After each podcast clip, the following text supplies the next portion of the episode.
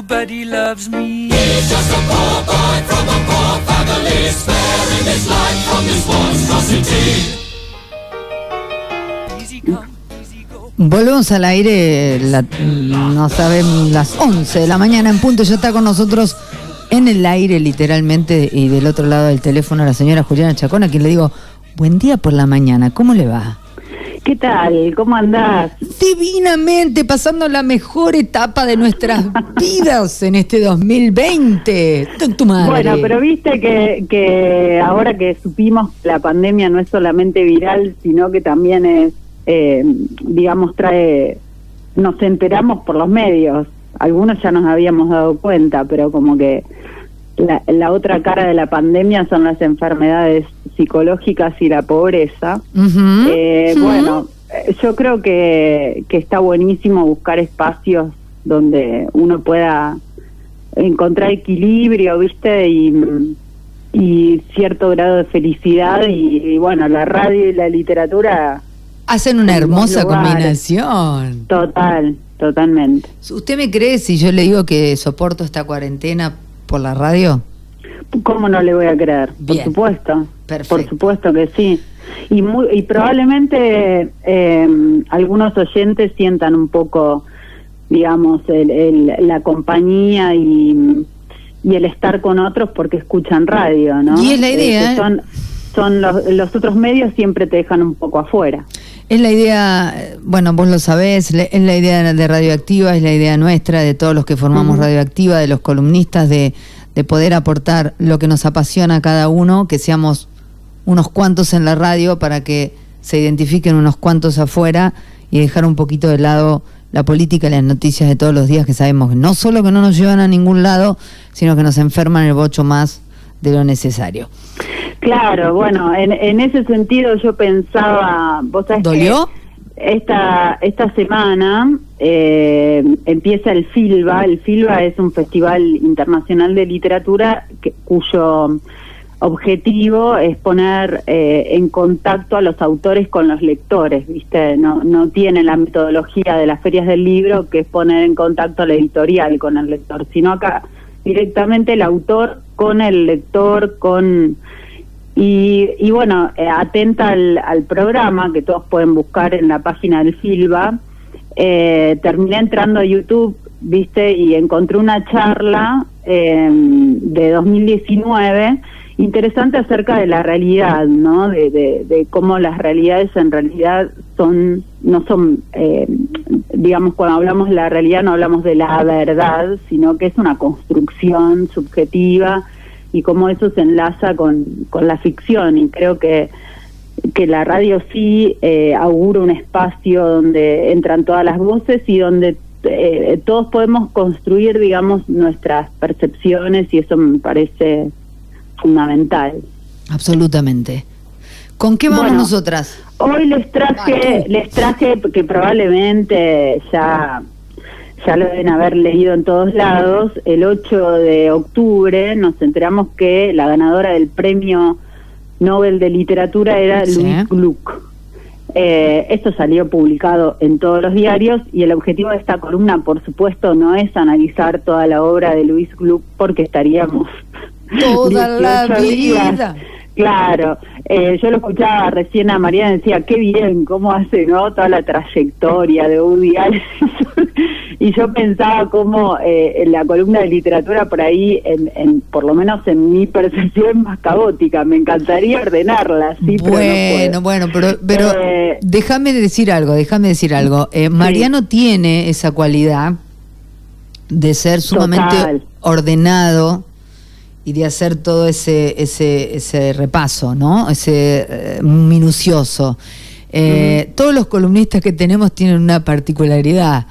Eh, vos vas muchísimo por un lado a la emoción y por otro lado cuando lees y por otro lado hacernos entender por qué quien escribe escribe lo que escribe y, cada uno trabaja de, diferentes maneras, o sea, vivan todas las maneras de trabajar. Eh, lo que digo es que, es que eh, bueno, les voy a fallar en esa cronología porque no... No nos interesa lo más mínimo, y menos en la poesía. yo, claro, yo hago mi construcción ficcional del tiempo, digamos, los que creen en la construcción yo creo. Eh, en otro tipo de construcción pueden ir a, googlear a Luis Gluck, que hay muchísimo material en, dando vueltas, así que, eh, bueno, es, una escritora eh, que a mí me interesa acercarle a los oyentes, sobre todo porque, primero porque me parece mm, sumamente alentador. yo no soy muy de, aferrarme a, los escritores o de leerlos porque porque consiguen un premio, porque son reconocidos o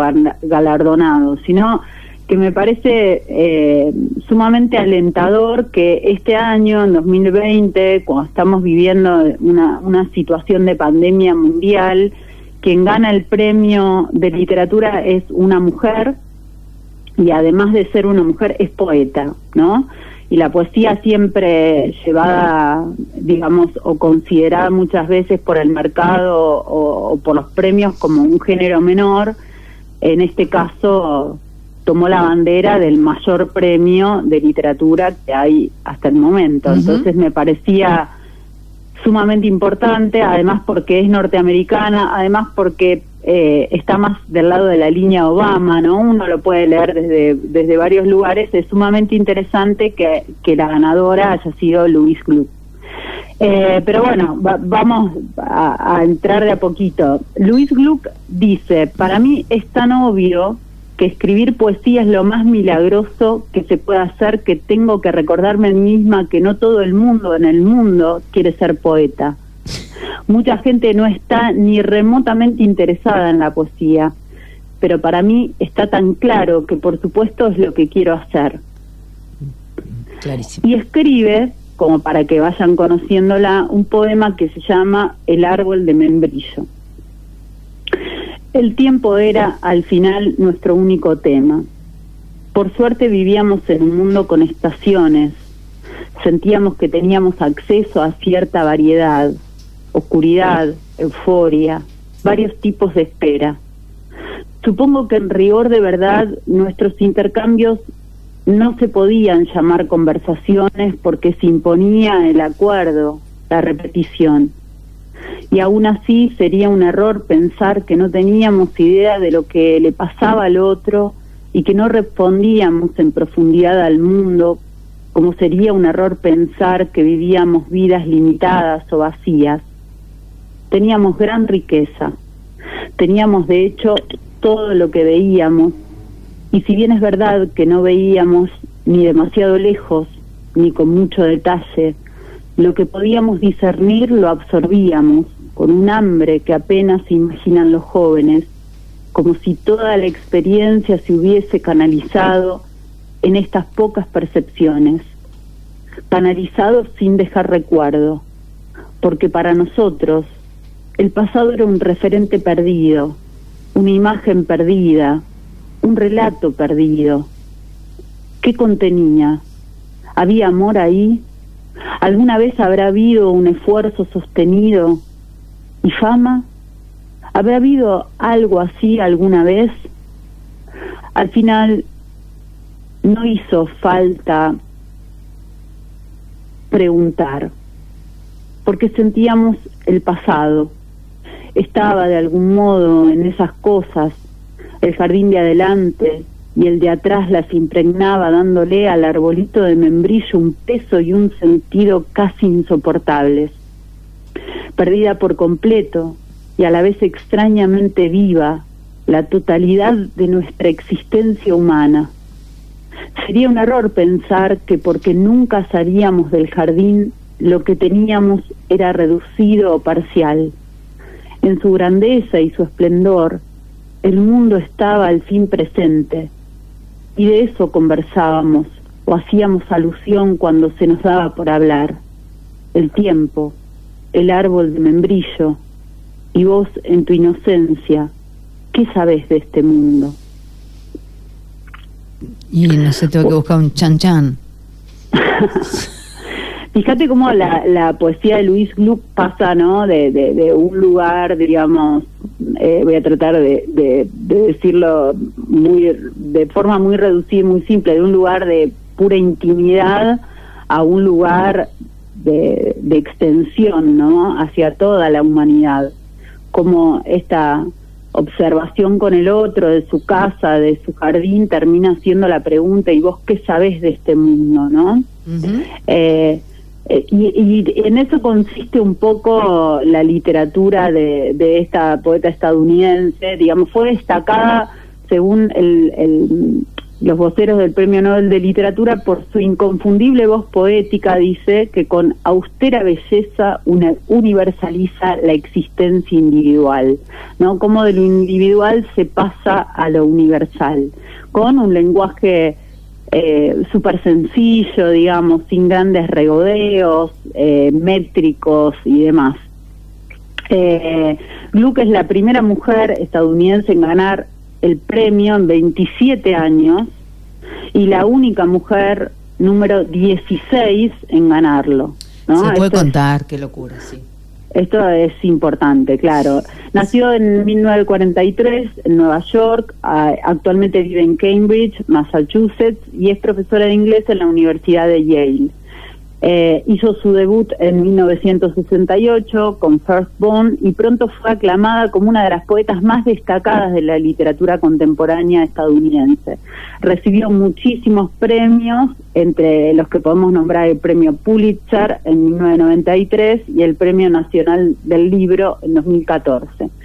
Eh, publicó 12 colecciones de poesía y volúmenes de ensayos sobre poesía, eh, todos se caracterizan por, por la lucha por la claridad, digamos, eh, la infancia, la vida familiar, la estrecha relación con los padres y los hermanos, es un tema que sigue siendo central para ella. Y en sus poemas el yo escucha lo que le queda de sus sueños y delirios y nadie puede ser más duro que ella para afrontar las ilusiones del yo, ¿no? Y acá nos vamos como al, al concepto ficcional, nos vendría bien tener la voz de Sole, pero siempre hay como una construcción subjetiva del yo, ¿no? Todos hacemos en, en nuestra vida diaria, decimos, ¿no? Yo digo, yo soy Juliana Chacón, que es el nombre que me pusieron mis padres, yo soy profesora en letras, yo soy, ¿no? Como que tratamos de anclar en, en, distintos roles, distintas conceptualizaciones Claro, y que de alguna manera también un poco vamos descorriendo, ¿no? Eh, uno lo puede tomar como evolución del ser humano, otro puede tomarlo como caminos alternativos de búsqueda, pero en general eh, lo que hacemos es construir una ilusión del yo, necesitamos esa ilusión identitaria para, para, para ponernos frente a otros, ¿no? Para buscar cierta estabilidad, pero que no sea un anquilosamiento. En literatura ese yo se construye, ¿no? Eh, no es falso, digamos, pasa lo mismo que con la realidad, cuando yo digo yo soy.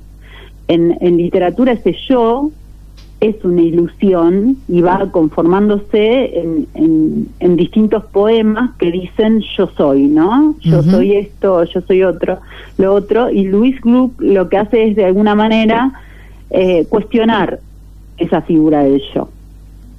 Em, bueno, leo, leo otro poema para como para que la vayamos conociendo un poquito más. Este poema se llama El iris salvaje. ¿El? El iris salvaje. Dale. Al final del sufrimiento me esperaba una puerta. Escúchame bien. Lo que llamas muerte lo recuerdo. Allá arriba, ruidos, ramas de un pino vacilante. Y luego nada. El débil sol temblando sobre la seca superficie. Terrible sobrevivir como conciencia, sepultada en tierra oscura. Luego todo se acaba. Aquello que temías, ser un alma y no poder hablar, termina abruptamente. La tierra rígida se inclina un poco, y lo que tomé por aves se hunde como flechas en bajos arbustos. Tú, que no recuerdas el paso de otro mundo, te digo, podría volver a hablar. Lo que vuelve del olvido vuelve para encontrar una voz. Del centro de mi vida brotó un fresco manantial, sombras azules y profundas en celeste agua marina. Belleza. Sí, es tremenda, o sea, nada, yo eh, les voy a mostrar unos cinco poemas, pero eh, vuelvo a repetir, es muy interesante, digamos, eh, leerla, es, es una poesía, la verdad, maravillosa. La, la, voy a clasificar así porque la verdad es que es sumamente conmovedora. bueno, por, por el iris, ella logró un premio, un, reconocimiento bastante importante, pero lo que me interesaría sobre todo es, es eh, digamos, entender un poco eh, que, que, Luis Gluck o es, un premio, un, reconocimiento. Perdón, no te escuché bien. No, no, sí, no habló la computadora. Ah, eh, decía que mm, eh, Luis Gluck era, eh, eh, se puede considerar que sigue la línea de Emily Dickinson, de la poeta Emily Dickinson, pero de alguna manera se, se desprende de ella, digamos, y entraría dentro del, del, del, grupo de poetas como Marianne Moore, Elizabeth Bishop, Anne Sixton, Sylvia Plath, Adrienne Reed, Denise Levertov, eh, Ann Carson, Shannon Olds, Caroline Forge, no sé cómo se pronuncia, Natasha Way y Tracy Smith, ¿no?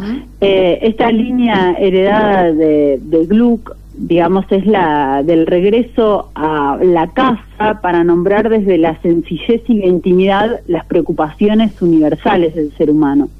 Por eso la poesía de Gluck se caracteriza como por una precisión técnica, por la sensibilidad, por la comprensión de la soledad, las relaciones familiares, como decíamos hoy, el divorcio, la muerte, con guiños, digamos, a los grandes clásicos eh, que, de, los que retoma, digamos, los mitos y los relabora. Eh, de hecho, va a tomar el mito de ahora en un ratito voy a leer un poema sobre eso, el mito de la vuelta de Odiseo, del regreso de Odiseo a su patria, eh, del famoso Odiseo griego, eh, de la figura de Penélope, su mujer, y de la de su hijo, Telémaco. Eh, y bueno, todo el tiempo, digamos, ella puede trabajar desde esa sencillez, pero también digamos, retomando grandes temas de la humanidad, de, la literatura, como los mitos. Eh, hay un trabajo sobre la oralidad en su poesía, como si fuera un, lenguaje conversacional, donde hay como una especie de conversación con el otro, y esto permite que el lector entre, digamos, de alguna manera directa a un ámbito y una atmósfera eh, donde se construye un asunto universal desde la vida privada y de los asuntos de entrecasa. Esto lo vamos a encontrar en toda una vertiente de la poesía, en otra vamos a encontrar el lado contrario, ¿no? Se trabajan los temas universales y se desliga de, la, intimidad de ese sujeto lírico o de la vida privada. Che, qué lindo hablas. ¿Eh? Qué, qué lindo que hablo. Che, qué lindo que hablas. No, Luis Gluck habla lindo, escribe lindo. Yo no.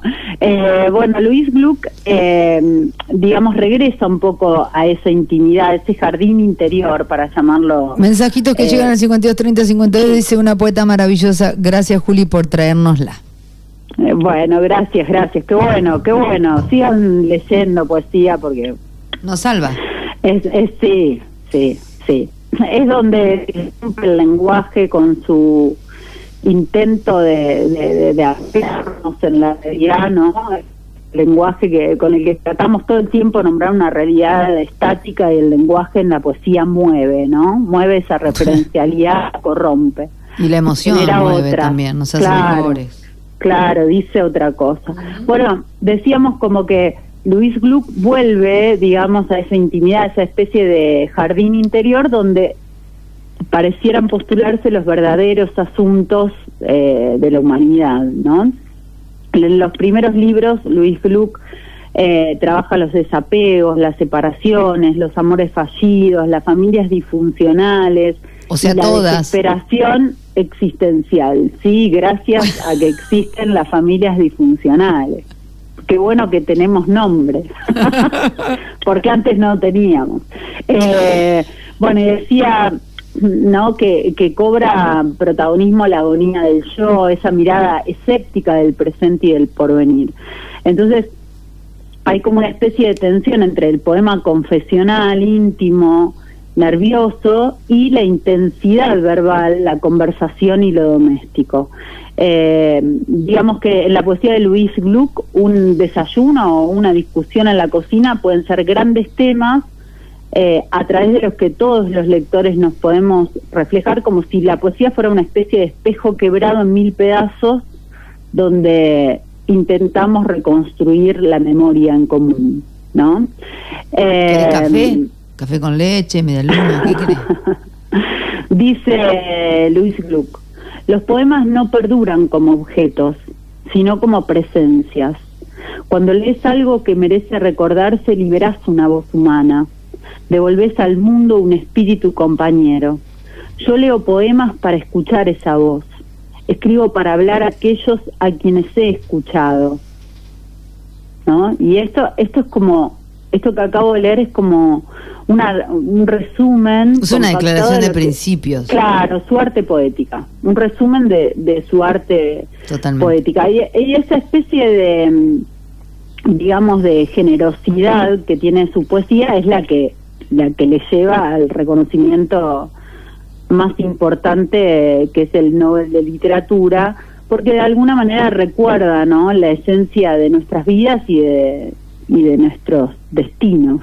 Pero además de Eh, las de las temáticas que de todas las temáticas que ella aborda, eh, no podemos dejar de reconocer que es técnicamente impecable, No, es tremendo. es porque si no el, pre- el. Nobel no lo obtendría.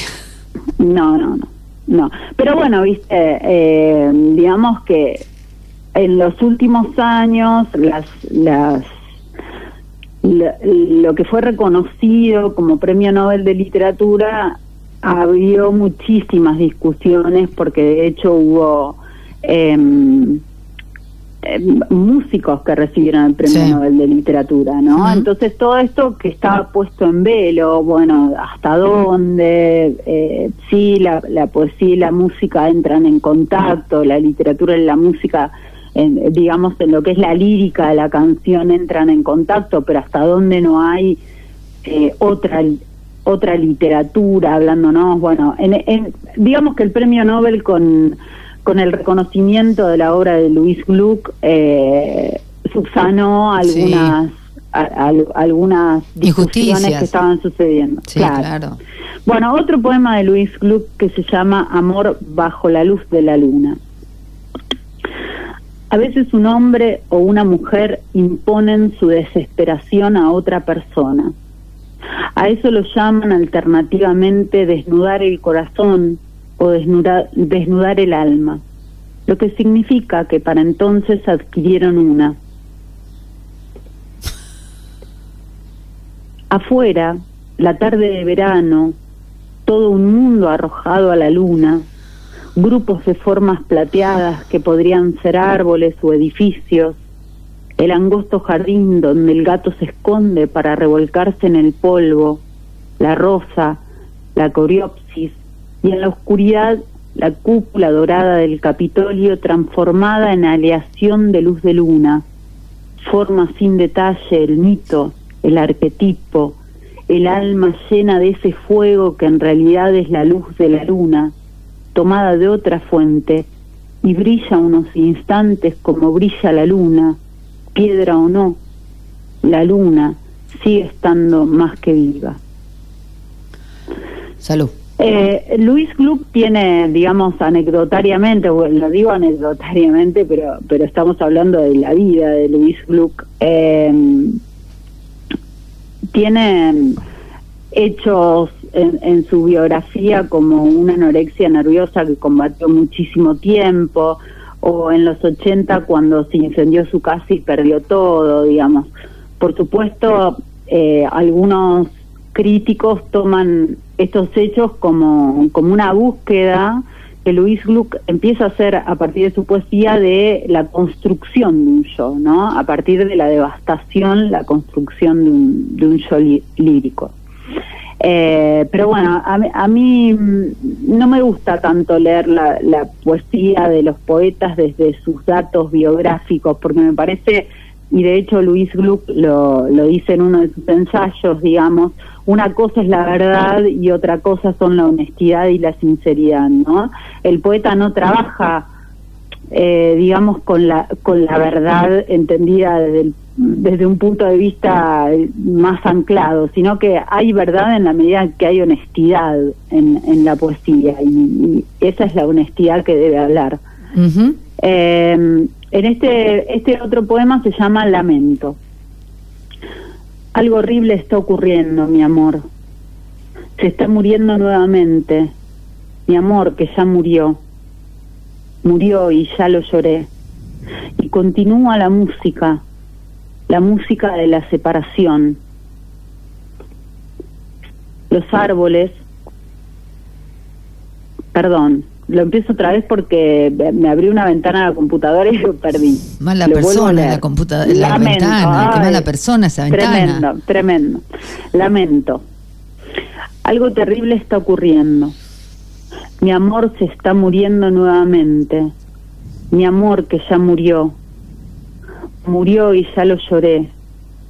Y continúa la música, la música de la separación. Los árboles se vuelven instrumentos. Y la tierra es tan cruel. Los sauces rielan e inclinando sus copas lloran los abedules. Tan cruel y tan profundamente tierna. Mi amor se está muriendo, mi amor no solamente una persona, sino una idea, una vida. ¿Por qué voy a vivir? ¿Dónde voy a encontrarlo nuevamente sino en la pena, esa madera oscura del que está hecho el laúd? Con una vez ya basta, con una vez ya basta para decir adiós sobre la tierra y para estar de luto, eso también. Con una vez ya basta para decir adiós por siempre los sauces rielan junto a la fuente de piedra. Hay senderos y flores a su lado. Con una bella basta. ¿Por qué vive de nuevo? ¿Y por qué tan efímero solamente en un sueño? Mi amor se está muriendo. De nuevo comenzó la despedida y a través de los velos de los sauces la luz del sol asciende y resplandece ya no es la misma luz que conocíamos. Y los pájaros cantan otra vez. Y la tórtola viuda canta incluso.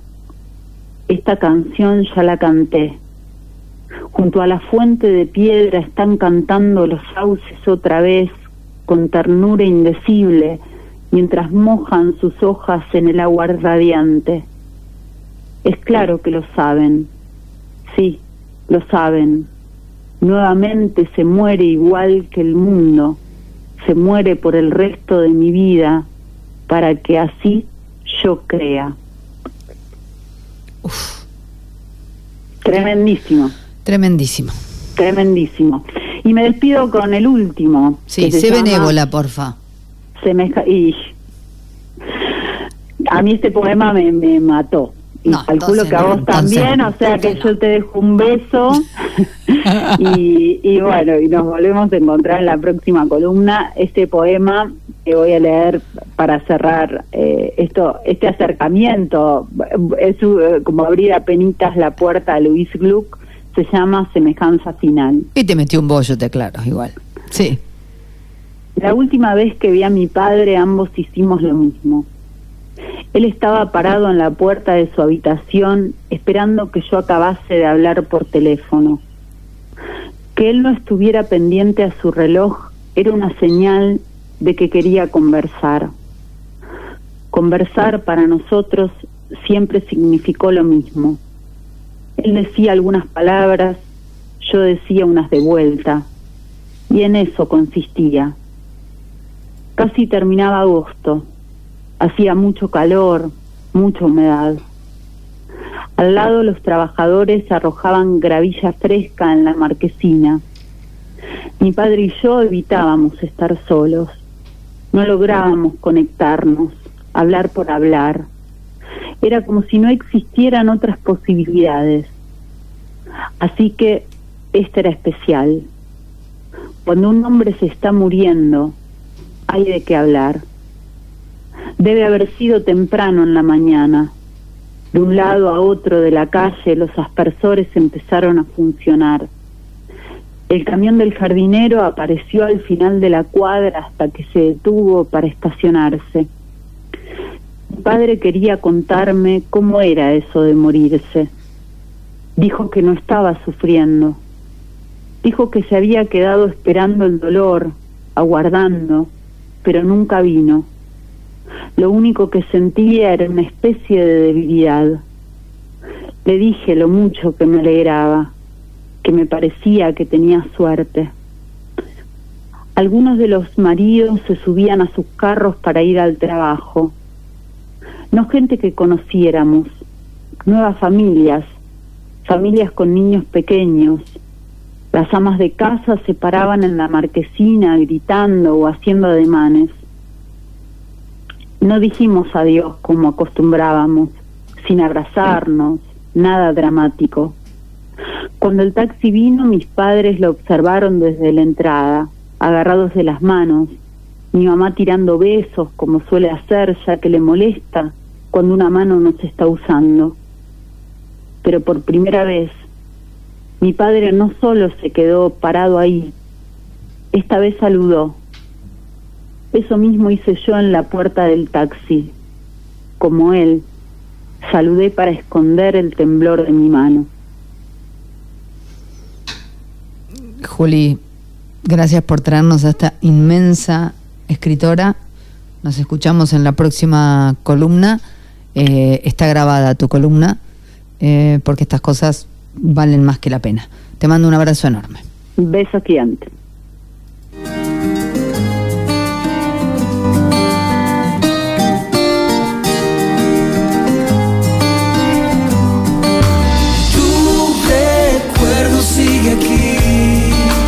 Un aguacero